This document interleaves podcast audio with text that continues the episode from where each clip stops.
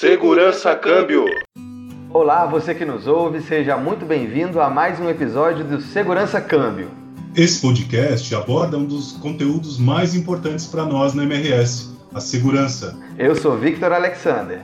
Eu sou Danilo Rodrigues e hoje a gente recebe um convidado ilustre, o nosso gerente de SMA, Júlio Batista. Olá, pessoal. Espero que todos estejam bem. Júlio. Tudo certo com a gente aqui também, Júlio. Primeiro, bem-vindo, tá, Júlio, ao nosso podcast Segurança Câmbio. É um prazer receber você aqui, tenho certeza que pro Danilo também. E... Prazer é todo meu. Pô, legal, bem-vindo, cara. É, eu queria começar fazendo uma pergunta aí, na verdade, para vocês dois, né, que são craques no tema do nosso podcast de hoje, que é justamente o Janeiro Branco. O que, que é o Janeiro Branco, pessoal?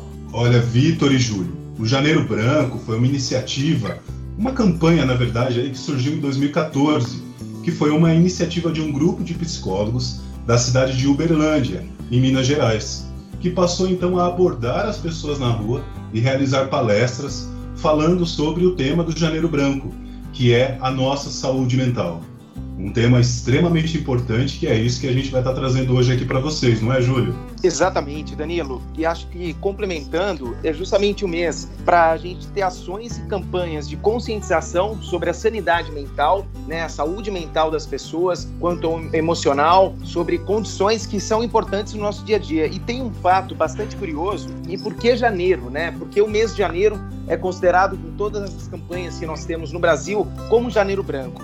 Porque janeiro é o mês onde as pessoas acabam parando para refletirem os objetivos, mudanças, comportamentos, metas pessoais, sonhos pessoais e profissionais. Então é um, é um momento das pessoas estarem virando a página, uma, novamente uma folha em branco, né? Para eles estarem realmente colocando aí e refletirem sobre essas mudanças para um novo ciclo. Poxa, Júlio, que bacana. E a gente sabe que aqui no Brasil mesmo, é, alguns estudos estimam aí que cerca de 19 milhões de brasileiros sofrem de ansiedade. Isso quer dizer 9,3% da população brasileira sofre de transtornos de ansiedade. É, exatamente, Danilo. E a gente, nós hoje no Brasil, nós somos o, o campeão mundial de problemas com a saúde mental, principalmente relacionados com ansiedade, né? Quando a gente fala de ansiedade, depressão, principalmente agora quando a gente vem para o lado profissional, é a síndrome de burnout, que seria o esgotamento profissional.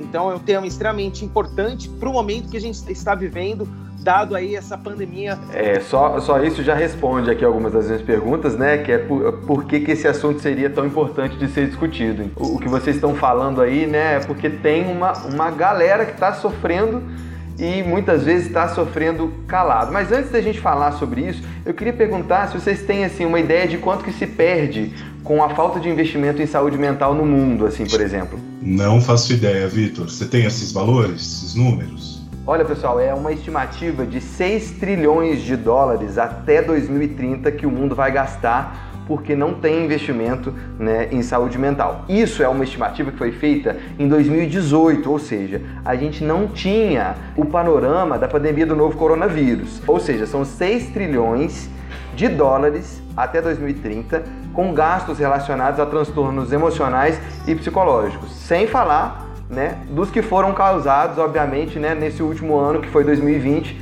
com a pandemia do novo coronavírus. É muito dinheiro, né, gente? É, Victor, é importante lembrar que o direito à saúde mental no trabalho é um direito de todos nós. E aqui na MRS não é diferente. Todos nós temos o direito à saúde mental, a uma qualidade de vida também dentro do trabalho e sabemos que a MRS nos promove todas essas situações. O que a gente tem sempre que lembrar, não é mesmo, Júlio? Que a saúde mental ela não pode ser tratada como um tabu, como ainda é.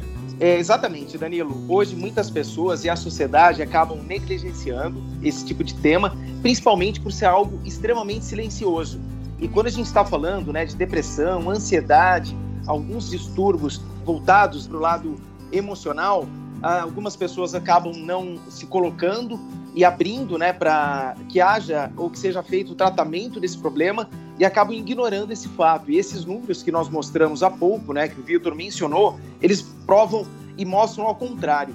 Por isso que, que é muito importante para a MRS, quando a gente fala de atividades laborais, que a gente realmente tenha identificação dessas pessoas, que caso não seja identificado de forma precoce, possam causar um dano ainda maior para quem está, para a pessoa e para as pessoas ao redor. Exatamente, Júlio. E tem um número que é interessante da gente falar aqui que corrobora muito com isso com que você está falando, é que os transtornos mentais são a terceira causa de longos afastamentos por, do trabalho por doença. Então é um assunto urgente, mas que muitas vezes acaba sendo ignorado. E nós precisamos discutir isso, né? E, e é o que a gente está fazendo exatamente agora com esse podcast, tentando informar os nossos colaboradores e colaboradoras, para que se eles estejam em alguma dificuldade nesse sentido, para que eles procurem ajuda, porque é muito importante estar bem para desempenhar as funções que a gente tem nos no dia a dia, que a gente sabe que não são poucas. A gente não pode esquecer que a saúde mental no nosso dia a dia faz toda a diferença uma pessoa que está passando por uma dificuldade nesse sentido, ela tem o seu desempenho comprometido. Então a gente precisa estar atentos a todos esses sinais que as pessoas podem estar apresentando aí no nosso dia a dia. A quem que a gente pode recorrer, Júlio, no caso da gente precisar de ajuda? Perfeito, muito bem o seu ponto, Vitor. E esse é o ponto nosso que tem que ser chamado a atenção. Quando a gente fala dessa da doença mental, que elas se manifestam de maneira silenciosa, o grande ponto é que as pessoas, caso tenham algum tipo de problema, algo que realmente esteja impactando no seu dia a dia, que elas procurem o seu gestor imediato ou algum profissional da área da saúde na MRS, que nós temos em todas as localidades, para buscar uma ajuda e uma atenção, para que seja realmente tratado desde o início esse problema. E quando a gente fala de atividades relacionadas à ferrovia, e as atividades da MRS, nós estamos falando que são atividades que requerem muita atenção e foco. Então, se as pessoas não estiverem com a mente e com os olhos para aquela atividade, nós poderemos ter acidentes pessoais realmente que podem